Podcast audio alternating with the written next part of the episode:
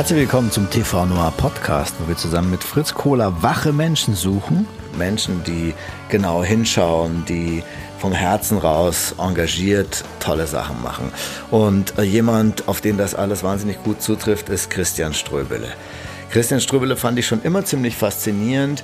Und gerade zur Zeit, glaube ich, hat die Welt eine ganz große Sehnsucht nach Leuten, die nicht tricksen, die nicht äh, mal hier, mal da sind, wo es gerade opportun ist, sondern die wie Christian Ströbele seit Jahrzehnten äh, für dieselben Werte einstehen mit einer Gradlinigkeit und einer Autorität und also einer inneren Autorität und einer einer Schönheit, würde ich fast sagen. Es war wirklich faszinierend. Ich werde dieses Treffen nicht so schnell vergessen, wie dieser Mann voller Würde langsam sein Tagwerk macht, ähm, war da mit, mit ähm, abgewetzten Trainingshosen, weil er nachher noch zum, äh, in die Muckibude, sagt er, gegangen ist. Und, ähm, und einfach leuchtenden Augen. Und man sieht, dass der Typ einfach macht, was ihm wichtig ist und dass er sich davon auf, auf keine Art abbringen lassen wird. Und das ist wahnsinnig inspirierend. Und also ich hoffe, ihr seid von diesem Podcast jetzt so berührt, wie ich es war von dem Interview.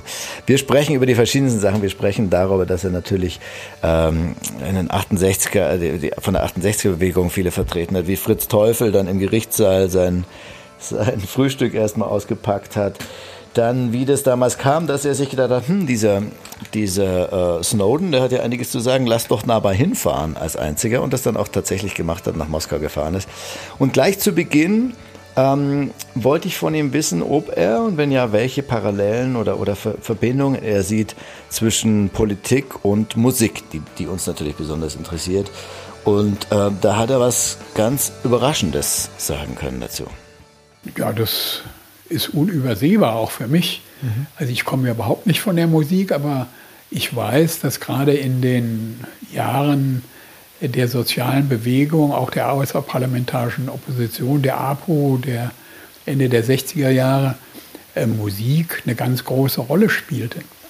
Ähm, das war ja, also die APO 68er, das war ja nicht irgendein Ereignis oder eine Bewegung in Deutschland, sondern war international. Mhm. Äh, die ganzen Aktionsformen kamen aus den USA. Und die Musik, die dazugehörte, die äh, dann uns in Gang gesetzt haben, die wir immer in den Ohren hatten und die wir äh, die uns auf der einen Seite Kraft gegeben hat, auf der anderen Seite auch Unterhaltung gewesen ist und so zur Auflockerung so gedient hat, äh, die kam aus den USA ganz überwiegend da. Das muss man ja damals einfach sehen. Ne? Mhm. Äh, oder aus England, äh, Beatles oder dann, was danach kam. Äh, und so ist das nach meiner Wahrnehmung äh, eigentlich bei fast allen sozialen Bewegungen, äh, dass die Musik dazu eine ganz große Rolle gespielt hat. Übrigens auch auf der anderen Seite, auf der rechten Seite. Mhm. Äh, ich war ja in dem NSU-Untersuchungsausschuss und da ist eine meiner Erkenntnisse, meiner zentralen Erkenntnis, was ich vorher gar nicht für möglich gehalten habe, dass diese rechtsextremistische, zum Teil rassistische und echt Nazi-Musik, also die Texte und auch mhm. dieses Aufpeitschen, dass das für die Organisierung äh, auch des NSU und dieser ganzen rechten Szene eine ungeheure Rolle spielt. Mhm sogar für die Finanzierung. Also viele Treffen, Versammlungen und so, die werden finanziert aus den Konzerten. Und die Leute kennen sich daher ja. und vertrauen sich daher. Also die Bedeutung, die die Musikszene, da, äh, also diese rechts, radikale Rechtsextremisten, ja. die kann man gar nicht überschätzen. Und etwas anders, aber natürlich auch immer bedeutend war das auch bei den anderen sozialen Bewegungen, Friedensbewegungen. Ja. Gar nicht vorstellbar, ohne die Songs aus den USA, aber auch aus Deutschland und die Lieder und äh, die den Zusammenhalt doch sehr begründet haben. Mhm. Ja, es ist eigentlich ernüchternd, dass, äh, dass dann, äh, jetzt war neulich Jan Plewka da, auch ein, ein ganz toller Sänger und, und, und politisch auch sehr leidenschaftlicher Mensch, der der so als seine Mission formuliert hat, dass er durch die Musik die Leute erreichen will und auch die Hoffnung hat, durch diese, durch diese Erfüllung, die das schafft, auch, auch den Werten von Solidarität und füreinander Dasein irgendwie Vortrieb zu geben. Und wenn man dann sieht, dass, dass auch so ganz andere Werte auch mit Musik äh, so gefördert werden können, dann ist es fast ein bisschen frustrierend irgendwie zu sehen, dass es eben leider nicht, äh, nicht eine reine gute Kraft ist, die man da hat. Nee, natürlich. Das mhm. ist, wie es äh, überall eingesetzt werden kann. Aber mhm. also mir ist das jetzt wieder bei mir selber aufgefallen, wenn ich heute John Bass im, im Fernsehen sehe oder höre, sie gibt jetzt irgendwo ein Konzert mhm. äh, und dann wird irgendein Lied von ihr äh, äh, zum, als Beispiel dann dargeboten, da kommen ja noch die Tränen in die Augen. Ja, also äh, das kann man, äh, das ist immer da miteinander verbunden gewesen. Und das zeigt eben auch, dass diese Bewegung eine weltweite war, in der westlichen Hemisphäre, aber nicht nur da. Inzwischen wissen mhm. wir, das war ja auch im Osten, haben die ähnliche Musik mhm. und auch die Lieder und so gehört. Äh, und das war sicherlich nicht, nur DDR, sondern auch andere, alle, die Zugang dazu hatten und auch in anderen Kontinenten. Mhm. Äh, und das äh, schmiedet natürlich auch zusammen, wenn man sich dann trifft in Frankreich, in England oder so. Ähm, und das praktisch auf dieselbe Musik oder dieselbe Art von Musik mhm. äh, dann reagiert. Also mhm. da ist schon sehr, sehr wichtig, obwohl ich nur reiner Konsument bin, ja, ja. Äh, weil ich äh, leider nie ein Instrument gele gelernt habe. Und ja. mit dem Singen war es auch so, dass ich dann besser, ich war mal bei, ja mal bei der Bundeswehr und da war ich vom Singen befreit, weil ich beim Marschieren die Leute aus dem Takt gebracht. vielleicht nicht ganz. Sehr konspirativ. Äh, ja, wollte ich gerade sagen, genau, vielleicht nicht ganz unbeabsichtigt.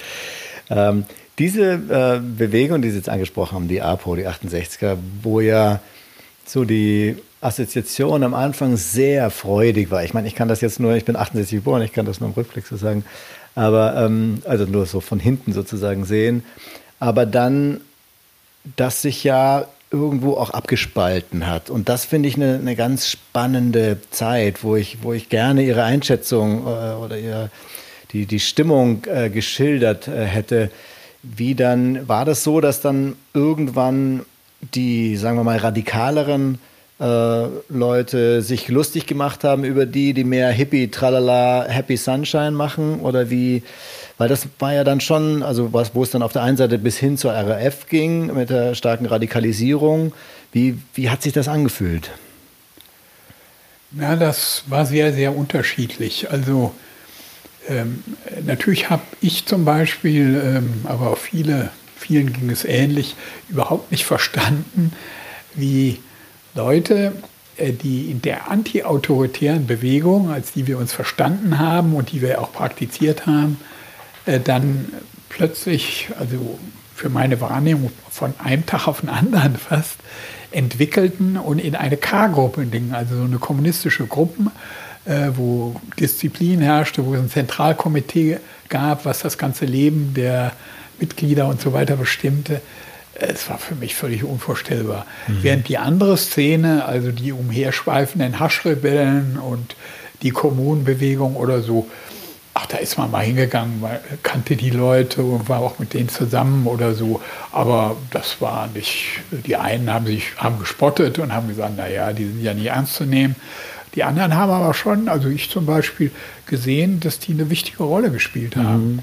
Mhm. Auch das zu ähm, verbinden auch mit emotionalen. Ja, mhm. auch so nach außen hin. Die hatten natürlich äh, durch ihre bewussten Regelverletzungen, gerade so in dem Bereich jetzt der Sexualität und so, äh, oder auch auf der Straße auch Pudding-Attentate oder so, mhm. äh, mit sowas hatten sie ähm, natürlich auch eine ungeheure Öffentlichkeit und machten das auch für die Öffentlichkeit mhm. Aussehen.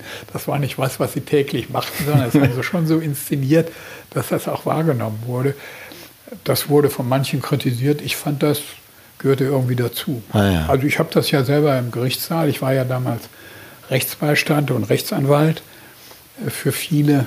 Und äh, wenn dann zum Beispiel jemand von der Kommune 1 angeklagt war, Fritz Teufel zum Beispiel, mhm. äh, und dann morgens in den Gerichtssaal kam, fing dann um 9 Uhr an, äh, und dann kam der Richter rein und so, und dann hatte er so einen Korb dabei und dann hat er erstmal in aller Gemütsruhe ein Deckchen ausgepackt und Geschirr und Marmelade und Butter und hat gesagt, So um äh, 9 Uhr frühstücke ich normalerweise und ich sehe überhaupt nicht ein, warum ich nicht, äh, warum ich heute nicht frühstücken soll. Äh, und die drei Mitangeklagten waren dann äh, und irgendwie dem, dem Richter blieb die Spucke weg. Mir auch.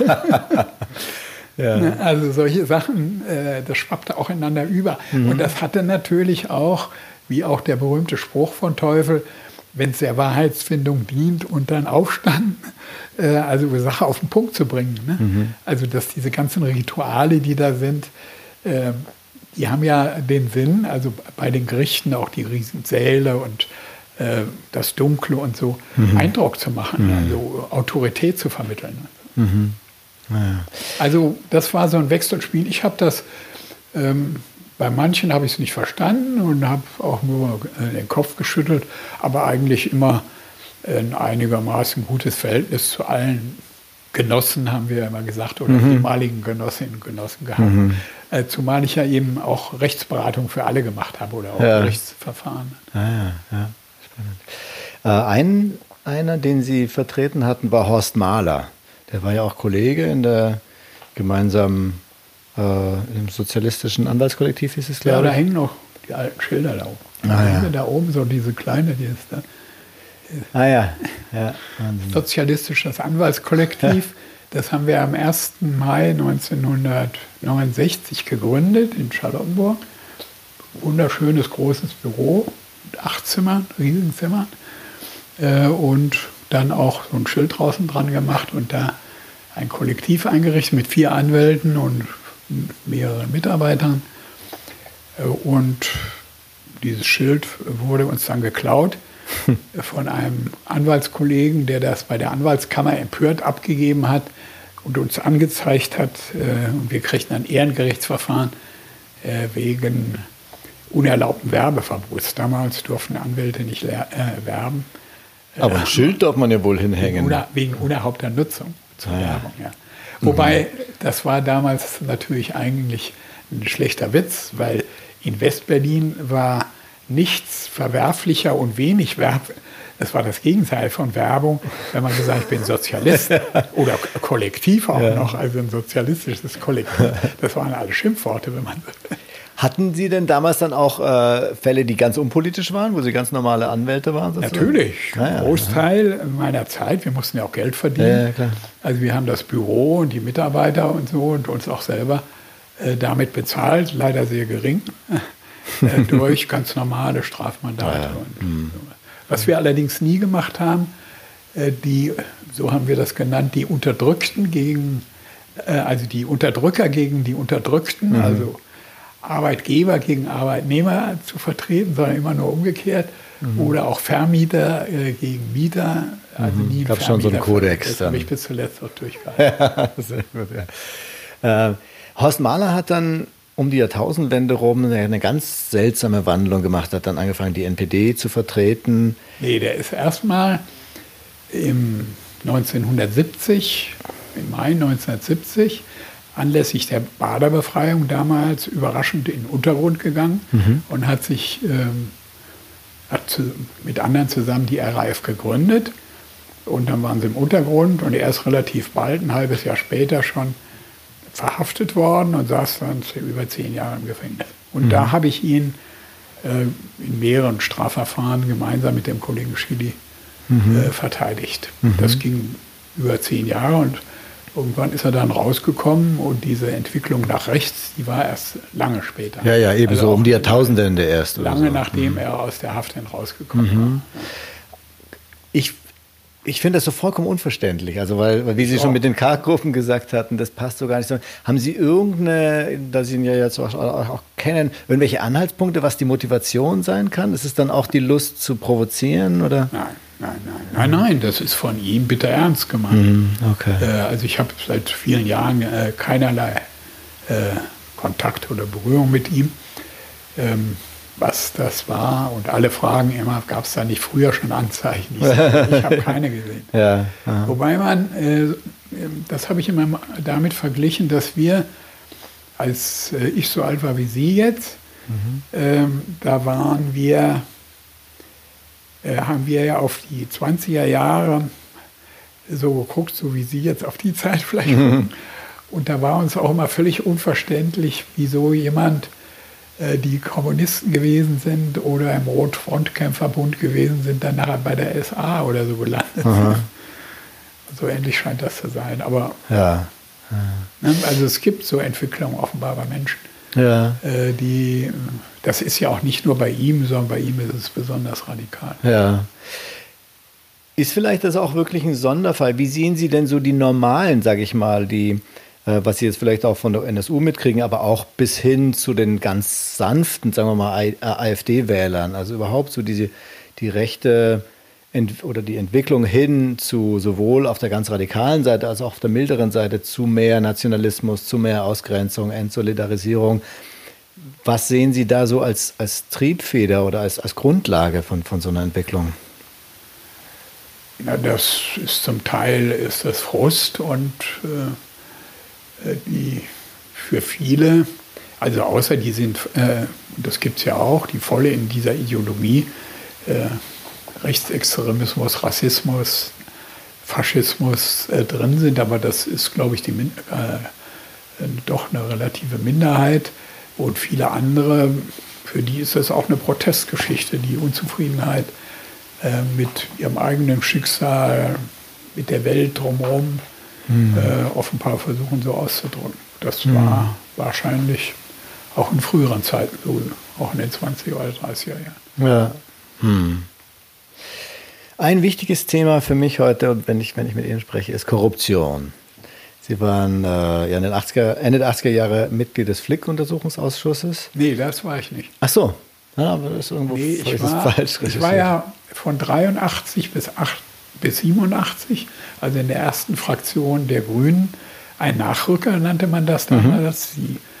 Die, äh, die Regierung, nee, ich war von 85 bis 87, äh, war ich im Bundestag und war da in einem Untersuchungsausschuss, der sich sinnigerweise auch schon mit dem damaligen Bundesamt für Verfassungsschutz beschäftigt mhm. hat, fast zwei Jahre lang. Da war nämlich ein Top-Mensch aus dem Verfassungsschutz in die DDR abgehauen. Äh, und da gab es dann wegen dieses Riesenskandals gab es dann einen Untersuchungsausschuss. Und da haben wir uns sehr intensiv in die Arbeit des Verfassungsschutzes eingearbeitet mit mhm. Exorbitanten Ergebnissen, zum Beispiel, äh, was überhaupt nichts dann mit dieser Fluchtgeschichte zu tun hatte. Mhm. Äh, dass der Verfassungsschutz die Grünen in ihrer Entstehungsphase auch beobachtet hat, auch einzelne Kandidaten, die mhm. dann für die Grünen äh, über die Dossiers angelegt hat, zum Beispiel über den Kollegen Schili damals, der mhm. einer der ersten Wahnsinn. Kandidaten äh, ja. gewesen ist für den Bundestag mhm. 1983. Ist eigentlich sowas, wo wenn man das erzählt, dann geht man, ist man Verschwörungstheoretiker und dann kriegt man es auf einmal präsentiert ja. und so. Ja. Das, ja. Ähm, mich interessiert so jetzt von Ihrer Erfahrung als, als in der langen Arbeit im, im, Bundestag. Ich finde, in Amerika ist so eine gewisse systemische Korruption sehr greifbar. Also da gibt es diese, die nennen das Call Time. Jeder Abgeordnete ist angehalten, drei bis vier Stunden jeden Tag mit Spendern zu telefonieren. Und bei den Ausschüssen, die besonders, äh, die für Spender besonders spannend sind, wie Verteidigung, da erwartet man auch, dass sie noch mehr Spenden reinbringen, sodass natürlich dann nur Rüstungsbefürworter in diese Ausschüsse kommen und so. Ist das denn, sehen Sie denn in Deutschland auch eine gewisse Struktur, die eine gewisse Art von Korruption befördert? Oder ist da vielleicht so, ist, also bei Flick hat man ja jetzt hinterher gibt es ja immer, verdichten sich ja die Anzeichen, dass, dass diese anonymen Spender von Kohl in Wirklichkeit äh, vorgeschoben waren, weil das in Wirklichkeit Flick-Millionen äh, waren. Sehen Sie da irgendwie eine, eine, eine, systemische Struktur oder sind wir da wirklich ein bisschen geschützter als die USA? Also die Frage hätte ich Ihnen äh, bis 1999, als ich in einem Spendenuntersuchungsausschuss, also in dem Kohl-Spendenuntersuchungsausschuss gewesen bin, mhm. Ähm, beantwortet. Also in Deutschland ist die Mentalität anders und da gibt es sowas nicht. Mhm. Aber äh, in den USA besteht dazu, glaube ich, eine grundsätzlich andere Auffassung. Da wird das als geradezu selbstverständlich hingenommen. Mhm. In Deutschland ist da vieles tabuisiert, aber es wird praktiziert. Mhm. seit ich weiß, dass der damalige Bundeskanzler, äh, diese wichtige Amtsperson, nicht irgendwo in der Hütte im Schwarzwald, sondern im Bundeskanzleramt diese anonymen Spender, mehrere sollen es ja gewesen sein, mhm. empfangen hat, die dann, äh, wo dann ein Herr oder eine Frau, die wir bis heute nicht kennen, ihm gegenüber saßen und irgendwann ein, so habe ich ihm das abgefragt, als mhm. er vor uns als Zeuge saß, ähm, dann nach einer Viertelstunde vielleicht Gespräch, Geplänkel über die Kinder und die Schule und die Ferien. Dann irgendwann haben sie es dabei und man redet sich ja dann nicht über Geld. Und er sagt, ja, selbstverständlich. Dann zieht er so ein Packen Scheine raus in einem Kuvert, äh, 200.000 oder 250.000 Mark damals. Äh, und das muss ja dann so dick gewesen sein und übergibt es ihm. Und dann habe ich den Kohl gefragt, und, und was haben sie dann damit gemacht? Er fand überhaupt nicht äh, intelligent die Frage, na, in meinen Rock gesteckt. Und sage, haben Sie nicht mal gezählt? Aber werde ich doch nicht zählen. Und wo haben Sie es dann hin? Ja, in seinen Schreibtisch. Ich sage, konnte man den abschließen oder hatten Sie einen Tresor? Nein, hatte ich nicht. Und so. Wenn man sich diesen Vorgang vor Augen führt, dann äh, glaubt man eigentlich nichts mehr oder inzwischen alles, kann man mhm. sagen. Also das war ja von einer solchen Banalität eigentlich, wo dieser gefeierte Staatsmann der Welt der Kanzler äh, der Vereinigung äh, in dieser Weise äh, wahrscheinlich an die zwei Millionen oder mehr bekommen hat, äh, die er dann äh, angeblich für soziale Belange der CDU oder sowas mhm. Äh, eingesetzt hat. Aber ich gehe geh davon aus, dass da durch die Machtstrukturen, die ihn an der Spitze hielten, finanziert worden sind. Mhm. Mhm. Das ist ja auch und das ist, ähm, also dem, dem musste ja in dem Augenblick auch klar sein, dass das irgendwie was Unerlaubtes ist. Und das war ihm auch klar. Das hat er auch gesagt, dass das gesetzeswidrig mhm. gewesen ist. Und das ist, glaube ich, in den USA ganz anders. Die gehen ja davon aus, dass was sie da machen und dass sie sich für die Waffenlobby einsetzen und dass sie von denen dann auch das was selbstverständlich ist, dann mhm. auch gar kein schlechtes Gewissen oder nehmen wahrscheinlich auch nicht an, dass da ein Gesetzesverstoß ist. Aber da ist ja überhaupt in den USA das Verhältnis zu Geld anders als hier. Ähm, da kriegen Sie ja eine Person vorgestellt, ganz offiziell, das ist ein 100.000 Dollar Mensch. Ne? Mhm. Also der verdient 100.000 Dollar im Jahr. Äh, in Deutschland würde man das nie sagen, mhm. weil man mit Geld, selbst wenn man vieles hat oder kriegt, ja nicht angibt oder ja. äh, das nicht benennt. Ja, es gab in Amerika sogar einen Supreme Court äh, Entscheidung, wo sie dann gesagt haben, ja, Geld ist freie Rede und das, und das Amendment zum Schutz der freien Rede äh, schützt, dass man beliebig viele, viele beliebige Beträge ausgeben darf. Ja, aber wir wissen natürlich heute auch, dass das auch praktisch, das habe ich auch in dem Untersuchungsausschuss gelernt, dass auch ein Staatssekretär äh, damals von den Spenden des Waffenhändlers äh, auch äh, viel Geld bekommen hat. Mhm äh, und dass das Geld eben, was für die damalige Panzerlieferung an Saudi-Arabien äh, von dem äh, gezahlt werden musste, äh, das war doppelt so viel wie der Kaufpreis. Der Kaufpreis für die Panzer war etwa 220 Millionen damals und gezahlt wurden äh, an die 440 Millionen. Äh, und das andere waren alles Backschische, die auch in Arabien, aber auch in Deutschland und so weiter verteilt worden. Also mhm. in einer Größenordnung, äh, als ich das gehört habe, gar nicht glauben konnte. Mhm. Wow.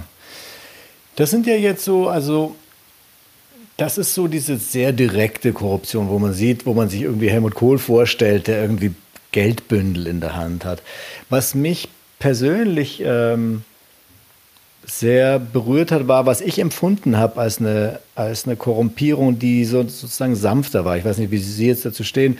Für mich war das, äh, Joschka Fischer war für mich so ein, so ein Beispiel, wo ich, ähm, der hatte ja noch 94 gesagt, der Kohl will uns an der, Na an der humanitären Nase in die Militarisierung der Außenpolitik führen und war dann aber 99 derjenige, der eben zum ersten Mal wirklich militärische Außenpolitik umgesetzt hat. Ähm, also, und das war, bevor die rot-grüne Koalition damals äh, 98 äh, etabliert war. nach der Bundestagswahl, wo Rot-Grüne Mehrheit gewonnen hat und Kohl abgewählt war, sind äh, Fischer und Schröder in die USA gefahren. Und da wurde natürlich auch über den Umgang mit Milosevic und dem Kosovo-Problem geredet und kamen erst wieder und haben äh, erklärt, also Deutschland müsse sich da nicht beteiligen. Äh, und ein paar Tage später äh, kam offenbar aus den USA eine andere Meinung. Und dann haben sie, da war noch der alte Bundestag im Amt, mhm. der neue war noch gar nicht konstituiert, ihr Okay gegeben und dann hat äh, damals, äh, bevor der neue Bundestag äh, eingesetzt war, bevor es die neue Regierung gab, der alte Bundestag noch einen Beschluss verabschiedet, wonach und zwar damals mit Stimmen der Union und, und der SPD mhm. und der Grünen.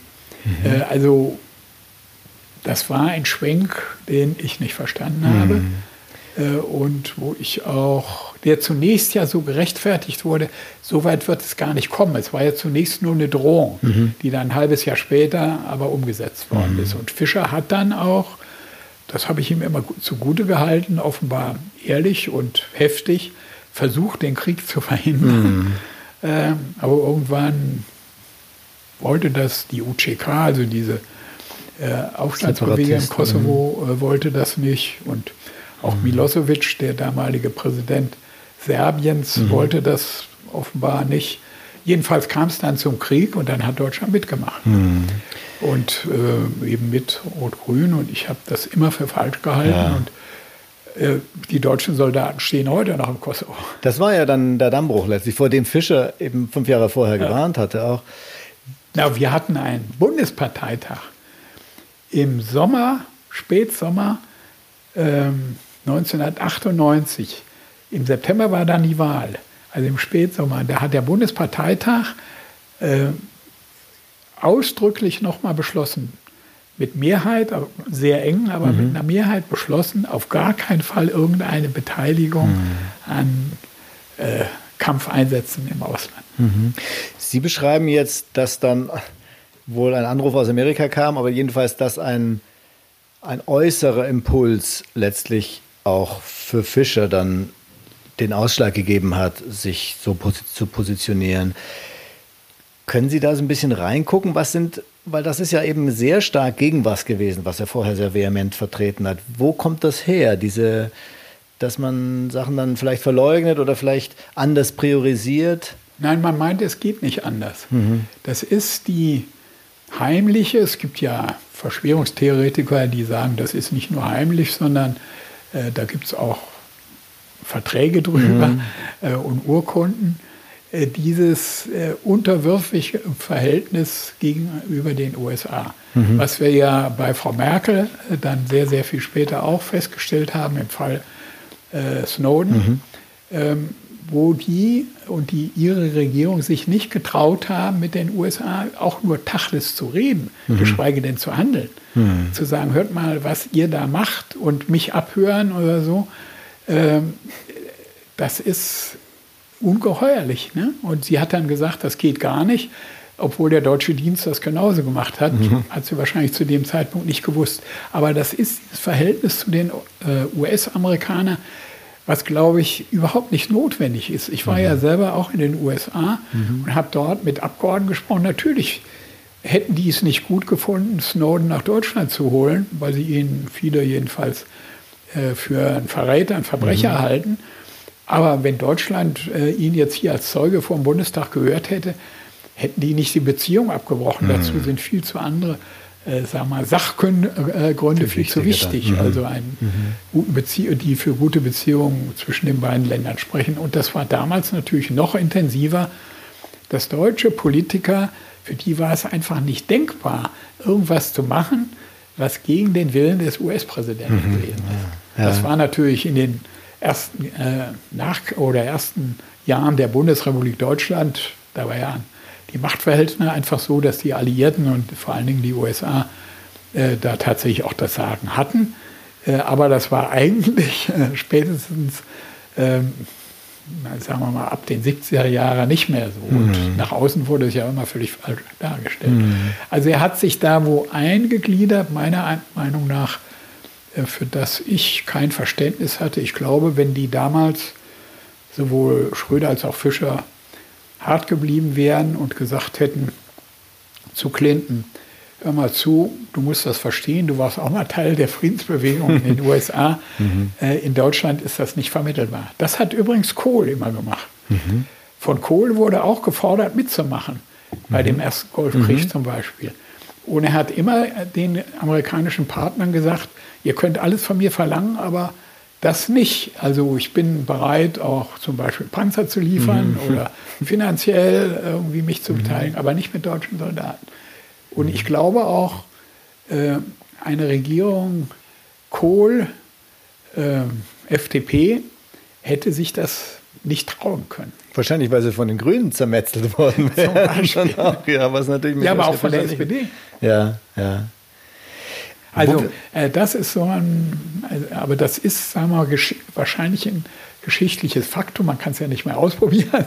Ja. Äh, aber das war dann nachher, dann war irgendwann der Damm gebrochen und dann war es irgendwie immer eine Frage, wie stark die USA und äh, die NATO-Partner äh, das erwarteten und hm. das forderten. ja, dann wurde es relativ sozusagen. Aber auch die Geschichten auch jetzt bis heute. Hm. Also die, der Einsatz der Bundeswehr, Tornados, äh, das ist reiner, hat reinen Show-Charakter. Mhm. Natürlich hat es auch Sinn.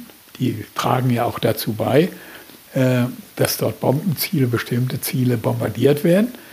Äh, aber das ist natürlich vom kriegerischen her überhaupt nicht notwendig. Mhm. Also ob da die drei Flugzeuge fliegen oder mhm. die Amerikaner das, das alleine machen oder die mhm. Engländer, äh, wäre völlig egal. Mhm. Also das macht man dann aus Solidarität. Das ist eigentlich sowas Schreckliches, was ich immer gedacht habe, was der Geschichte angehört, äh, dass man sogar in einen Weltkrieg reinschlittern kann, wie in den Ersten Weltkrieg, äh, wo äh,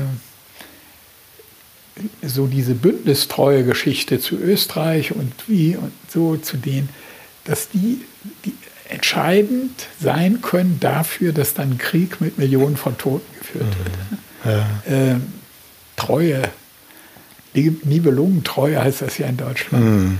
Aber das ist offenbar immer noch mhm. da. Mhm. Wo wir gerade äh, Snowden erwähnt hatten, ich kann mich noch erinnern, dass bevor Snowden, äh, bevor Snowden gab, äh, ein, irgendein Bekannter erzählt hat, ein Freund von ihm arbeitet für so ein Datencenter und die arbeiten eben für die NSA. Und die Mengen, die die da aufzeichnen, das geht, das kann nur sinnvoll sein, wenn die wirklich fast alles aufzeichnen. Und ich weiß noch, wie man, wenn man sowas gesagt hat damals, ähm, dass man dann gesagt hat, ja, jetzt wird man, komm mal wieder ein bisschen runter, das ist ja eine total alberne Verschwörungstheorie. Hatten Sie denn vorher schon einiges von dem geahnt, was dann rauskam Nein. durch Snowden? Also ich habe, äh, als die ersten Veröffentlichungen aus den Snowden-Dokumenten kamen, Anfang Juni 2013, habe ich gedacht, naja gut, da ist einer und der hat auch ein bisschen was, wird möglicherweise überschätzt und so. Und dann kam immer mehr und immer mehr. Und im Laufe des Juni erst äh, merkte ich, oh, das ist doch ein ganz, ganz dicker Hund. Also das mhm. ist ein, eine Riesengeschichte und ich merkte auch immer mehr, äh, dass die andere Seite sehr, sehr in der Defensive war mhm. und dass da offenbar was dran war. Mhm. Und das war ja für mich auch der Grund, in, ab Ende Juni so ungefähr, also fast einen Monat später zu fordern, auch öffentlich, ähm, die Bundesregierung, die ja immer sagt, wir wissen doch überhaupt nicht, und ob diese Dokumente echt sind oder ob die nachgemacht, das sind ja eigentlich nur Kopien, so was eine völlig mhm. blödsinnige Argumentation mhm. ist. Äh, das kann ja jeder. Ähm, der, wo ich gesagt habe, der ist zwei Flugstunden von hier der ist sicherlich auch bereit, mit euch zu reden. Kann doch mal einer hinfliegen aus der Bundesregierung, Staatssekretär oder mhm. einer von der Bundesanwaltschaft, weil das sind ja alles auch strafbare Handlungen, über die da berichtet werden. Ja. Äh, und mit dem reden. Ne? Und äh, sich alle darüber amüsiert, der Ströble spinnt. Hm. und, oh, und, irgendwann hat es mir dann gereicht im Juli und dann habe ich gesagt, ja, wenn ihr nicht hinfahrt, dann versuche ich das. dann, ab dann habe ich es versucht und es hat ja dann erst viel später geklappt, weil Snowden sich dann gemeldet hatte bei mir. äh, weil er gehört hatte, dass ich äh, daran Interesse hatte. Ja, wie, äh, wie haben Sie das erlebt? Erzählen Sie mal von dieser Reise. Ja, ich, also wir haben dann alle möglichen Wege versucht, über, über Anwälte von ihm, vor allen Dingen seinem Anwalt in Moskau. Er hatte ja von äh, relativ früh da einen Anwalt in Moskau über das Auswärtige Amt, über die russische Botschaft mhm. oder so irgendwie da Zugang. Alles war zu, alles nichts klappte. Über Journalisten, die ja alle alles wussten und kannten mhm. und ja zu ihm auch Kontakt haben mussten, weil er ja auch die Dokumente, Spiegel und so hatten mhm. ja. Äh, alles nichts.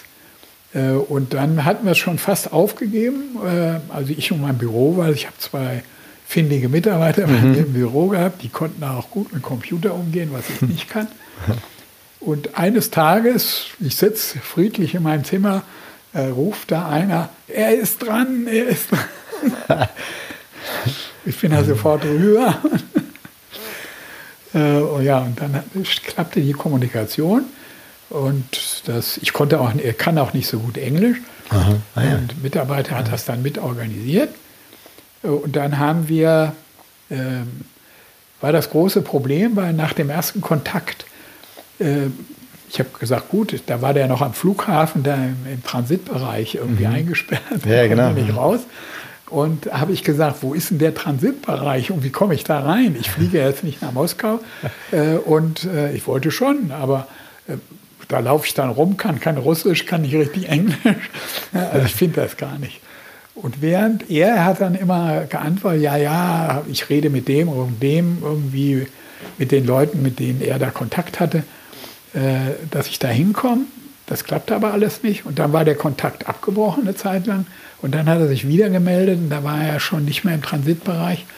Und dann ging das innerhalb von drei Tagen. Da haben wir nur noch darüber verhandelt, äh, wie das im Einzelnen abläuft. Aha. Und ich habe ja dann zwei Journalisten mitgenommen. Mhm.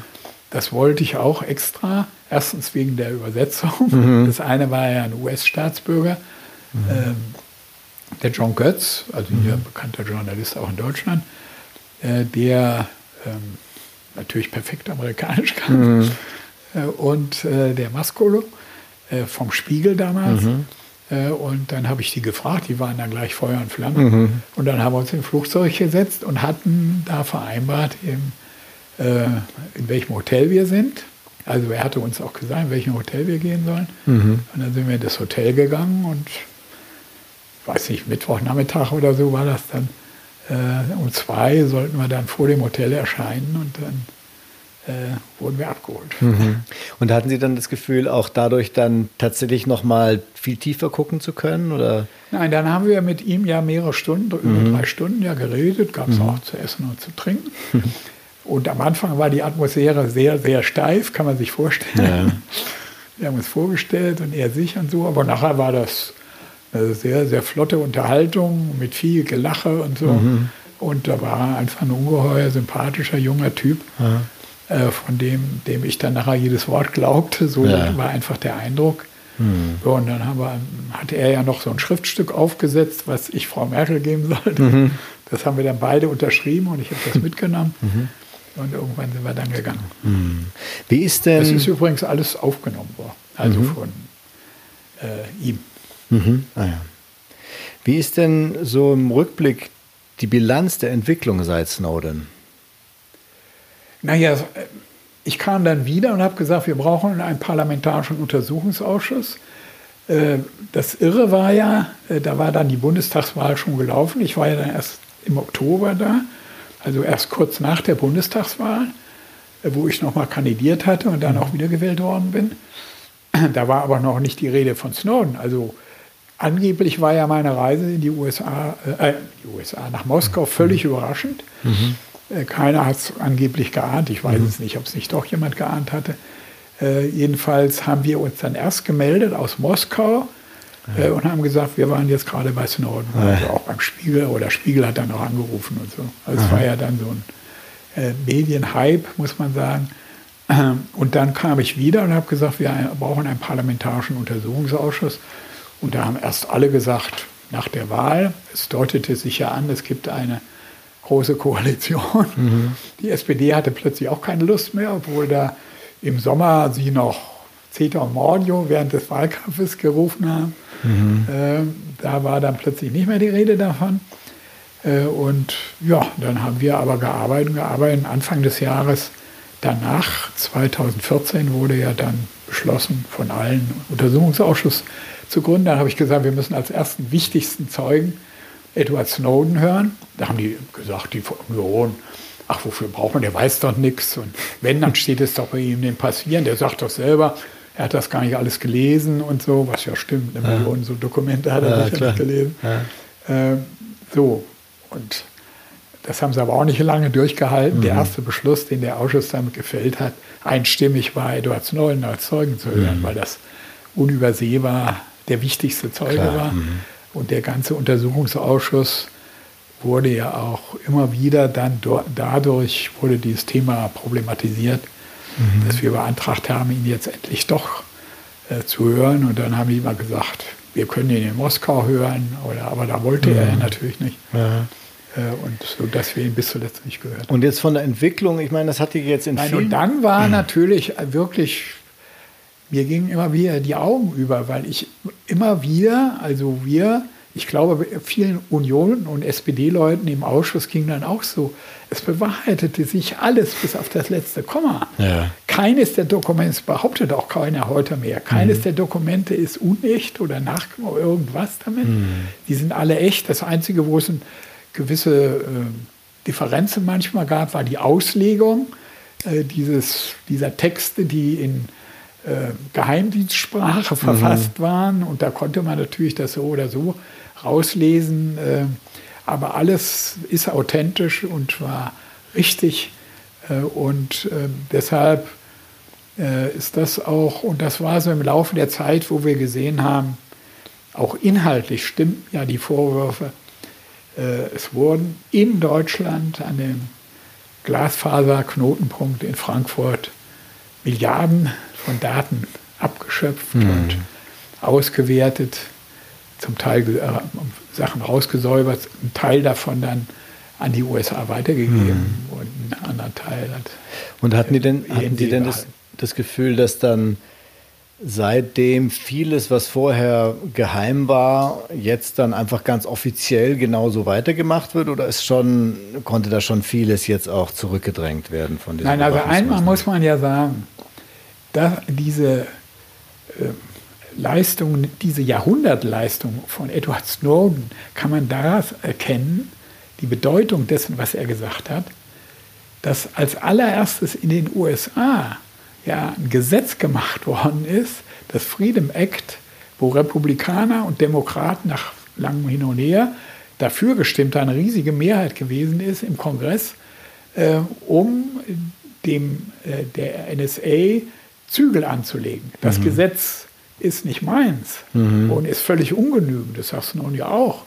Aber es ist natürlich der Beweis dafür, dass dort was faul gewesen ist. Mhm. Und ich sage immer noch faul ist. Mhm. Und so ähnlich oder genauso ist es in Deutschland Ende 2016 äh, ist in Deutschland das BND-Gesetz entscheidend verändert worden, mhm. novelliert worden, wo all die Sachen, äh, die Snowden gesagt hat, also diese enge Zusammenarbeit, das Abhören unter Freunden, mhm. jetzt ein Gesetz dafür gemacht worden ist, was vorher nicht gab, und das jetzt auf eine gesetzliche Grundlage gestellt worden ist, auch das beweist, da war was ungesetzlich im mhm. Argen, skandalös, wahrscheinlich strafbar, nach meiner Meinung. Mhm. Äh, was jetzt, wo jetzt eine gesetzliche Grundlage. Also daraus ergibt sich auch die Bedeutung in Deutschland. Mhm. Auch dieses Gesetz ist natürlich eins, was zum Teil das Gegenteil von dem will. Was ja, was vieles wollte. dann von dem äh, offiziell nämlich, Ich wollte äh, ein Gesetz haben, wo das verboten wird. Hm. Freunde, also sagen wir mal europäische Regierungen, äh, UNO-Organisationen, wo Deutschland drin ist, NATO-Organisationen, wo Deutschland drin ist, äh, da Leute abzuhören. Mhm. Man hat das jetzt eingeschränkt, aber erlaubt. Ne? Und deshalb sagen wir, dieses Gesetz muss äh, natürlich reformiert werden. Da muss ein echtes Einschränkungsgesetz gemacht werden. Aber bereits aus diesen beiden Fakten, es gibt noch viele, viele andere, auch der, das Europäische Parlament hat sich ja intensiv äh, mit den Aussagen beschäftigt, äh, dass da un unendlich viel im Argen war mhm. und immer noch ist mhm. und sich das jetzt noch weiter schleppt und wir das überhaupt nur wissen, sonst wüsste hier keiner von, auch ich nicht, mhm. dank Edward Snowden. Mhm. Und deshalb habe ich ja im Bundestag dann Frau Merkel in einer der Debatten aufgefordert, doch mal ein kleines Dankeschön an den zu schicken, äh, wie sich das eigentlich aus Höflichkeit, ja. aus Menschlichkeit äh, gehört, ähm, zu sagen, danke lieber Edward Snowden, ohne dich hätte ich nie erfahren, dass ich von den USA ja. abgehört werde. Und ich hätte auch nie äh, das Versprechen bekommen äh, von Obama, äh, dass ich in Zukunft, jedenfalls solange er regiert, mich wieder abgehört. Das könnte jetzt schon wieder was ganz anderes sein, ja. Ich habe mich wahnsinnig gefreut, auf Ihrer Webseite gibt es eine kleine Notiz. Da heißt es, äh, aus gegebenem Anlass, bitte keine Autogrammwünsche, denen wird nicht nachgekommen. Ähm, also es gibt offenbar eine gewisse Fanbase von Ihnen. Die Leute, die was machen, was man sonst eher mit, mit ähm, toll aussehenden Musikern macht oder so. Und ich finde das ganz spannend. Also mir selber geht's, ich bin auch Fan, muss ich einfach sagen. Ähm, und es gibt ja ein Phänomen auch, also sie gelten für mich jetzt einfach, sie wirken eben wie jemand, der, der sehr, sehr wenig korrumpierbar ist, der sehr authentisch, sehr konsistent seit vielen Jahrzehnten für dieselben Werte einsteht. Und äh, wenn ich jetzt ins Ausland gucke, Bernie Sanders oder in, äh, oder in England äh, der Corbyn, ähm, da ist überall so eine ähnliche Art von Enthusiasmus, gerade bei den ganz Jungen, für Leute, die irgendwie Politiker eines Typs sind, den es nicht mehr so oft gibt, wo ich sie jetzt auch äh, mit rein äh, ja. Das sind meine Hoffnungsträger. ich habe auch versucht, zu Bernie Sanders Kontakt zu bekommen. Das ist, mhm. hat leider nicht geklappt.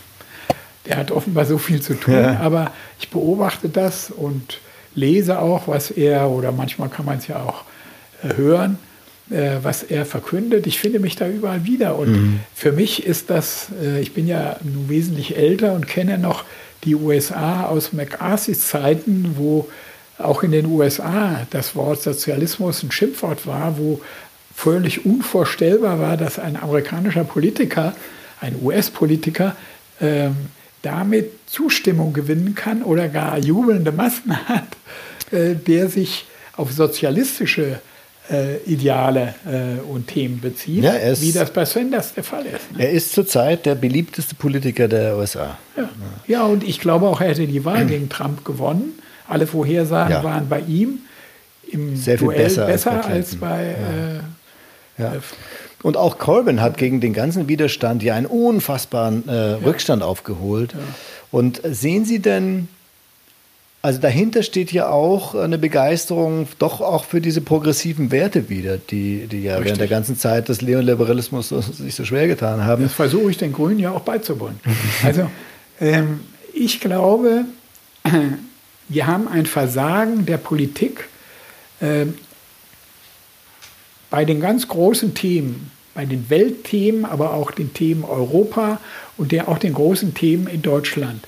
Und die große Teile der Bevölkerung in den ganzen Ländern, das sehen Sie ja in Griechenland, das sehen Sie in Italien, sehen Sie zum Teil in Spanien, das sehen Sie in Frankreich, sehen Sie in vielen auch äh, ehemaligen Ostblockländern, ähm, sind unzufrieden und sind frustriert und merken, die können das nicht mehr. Da mhm. das, früher haben wir gesagt, Establishment, mhm. die können also die Regierenden da, die herrschende Politik kann das nicht. Äh, und ein Großteil, Gott sei Dank, sage ich, wendet sich jetzt diesen sozialistischen Idealen zu, weil sie sehen, da ist eine Hoffnung, dass die die Probleme der Welt äh, lösen können. Und der Bernie Sanders macht das ja auch ganz offensiv. Die zentrale Frage äh, ist nicht die Frage, wie viel geben wir für Entwicklungshilfe aus, sondern die zentrale Frage ist, wie organisieren wir den Welthandel? Ja. Organisieren wir den Welthandel so, dass damit ganze Völker, ganze Kontinente in Armut gehalten werden und das wird immer schlimmer und dass ihnen nichts anderes übrig bleibt, dass ganze Völker auswandern und ihr Heil in der Flucht, im, dem, die, die Flucht in die erfolgreichen, in die reichen Länder suchen, auch unter Lebensgefahr. Mhm. Das gab es in der geschichtlichen Entwicklung immer mal. Mhm. Äh, und so ähnlich ist es in Europa. In Europa ist die Politik nicht mehr in der Lage, die Probleme zu klären. Wenn Frau Merkel sagt, die Flüchtlingsfrage klären wir in Europa, dann weiß sie im selben Augenblick, das geht gar nicht. Mhm. Weil äh, ein Drittel oder die Hälfte der europäischen EU-Länder gar nicht mitmachen. Mhm. Trotzdem erzielt sie das. Und das merken die Leute, äh, dass die Politik unehrlich ist und hofft auf Leute, die einen ehrlichen Eindruck machen. Mhm. Äh, und äh, ich glaube, da kann man oder da muss man in diese Richtung weiterarbeiten, weil wir können ja das Feld nicht den äh, Propagandisten der schnellen Lösung von Recht, der nationalen Weg, die dann, wie man bei Trump sieht, sogar in die Regierung kommen können ja, ja. Mhm. Äh, und da Schlimmes anrichten. Mhm. Und wenn wir den anderen Weg nicht ausbauen und gehen, und da müssen sich natürlich viele zusammenraufen, die ihre Unterschiede jetzt nicht aus, äh, äh, wegwischen sollen, aber irgendwie sagen, wir müssen zu einem gemeinsamen Ziel uns mhm. zusammenschließen. Mhm. Und das muss irgendwie organisiert werden und da will ich auch mithelfen. Ja. Mit Kritik, äh, mit politischem Einmischen, soweit ich das weiter, weiter kann, weil ähm, ich sage immer, man kann auch außerhalb des Deutschen Bundestages Politik mhm. machen, manchmal sogar besser. Ja, ja. Viele Jahrzehnte habe ich das ja auch. Ja, ja. Und sehen Sie da eine Chance, vielleicht mit so einer Allianz von den entsprechenden Bestrebungen innerhalb von Linken, Grünen, SPD? Äh, Oder eher ja, also tatsächlich ich, ganz außerhalb? Äh, nee, man muss natürlich alle so Gespräche sind alles gut, alles richtig, man soll darüber reden, aber äh, man kann die Sachen nicht wegdiskutieren, sondern man muss sich äh, hinter einer, einer Grundidee irgendwie vereinigen.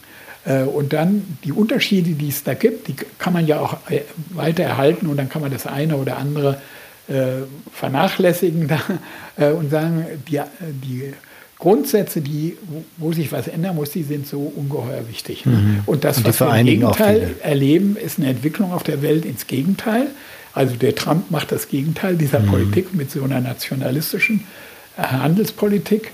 Mhm. Und die Deutschen, die deutsche Politik, vor allen Dingen auch Angela Merkel, stellen sich hin und sagen, wir kämpfen weiter für den kompletten Freihandel. Mhm. Das ist die falsche Forderung. Mhm. Und die Grünen müssen aufpassen, dass sie sich äh, aus der Gegnerschaft zu Trump, äh, das sehe ich natürlich auch mit Grauen, was der da macht. Mhm. Äh, ich meine, man kann da nur hoffen, dass die Nachteile dieses, dieser nationalistischen Vorgehensweise so bald sichtbar werden auf allen Seiten, dass man da das, das wieder korrigiert. Ja, mhm. das macht er ja vielleicht auch.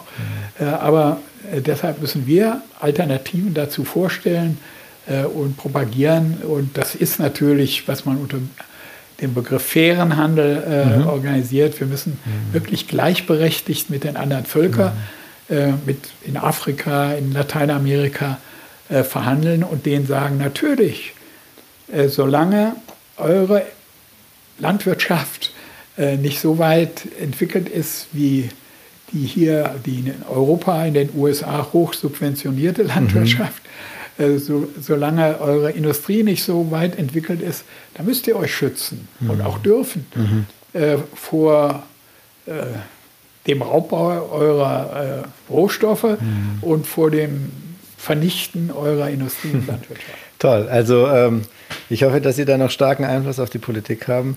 Auf mich war es jedenfalls schon mal sehr Nee, nee, ja, Sie haben völlig recht. Ich bin auch, äh, ich war auch immer schon in dem Wahlkampf, ich habe immer gehofft und ich meine, dem, dem Sanders ist dann einfach von dem Establishment, muss man jetzt wieder sagen, der Demokratischen Partei einen Fuß gestellt worden. Total, ja. ja. Gibt, ist ja inzwischen auch einigermaßen offiziell. Die musste dann auch zurücktreten, ja. die eine, und die Nachfolgerin hat dann auch offengelegt, was da für Deals waren, auch ja, finanziell mit, der, mit Clintons. Das Kapital, das ist wie Blockgefahr. Äh, also das ist, ist die Bewegung, äh, die äh, angeblich äh, so eine fast kriminelle Aufstandsbewegung gegen das Großkapital in der Wall Street und überall äh, auf der Welt macht er sich zu eigen und, und benennt das auch. Das, hm. das, ist ja sehr an der Kritik unheimlich viel richtig. Ne? Hm. Und dass das aus den USA ein führender Senator macht und dafür jubelnden Beifall, vor allen Dingen bei, den, bei vielen, vielen Jungen bekommt. Ne? Ist, Macht Hoffnung. ja, das muss man sehen. Aber man muss auch sehen, dass die Probleme äh, so sind, wie auch 68 oder dann auch später, äh, als die äh, Grünen und die anderen sozialen Bewegungen auch hier in Deutschland, in Europa groß wurden, Friedensbewegung, ähm, mit 100.000 auf der Straße, das haben wir bei APO nie erreicht. Ja. Vielen, vielen Dank für die Zeit. Wir haben ein bisschen überzogen, aber es war ein ganz, ganz tolles Gespräch. ah ja, okay. Gut.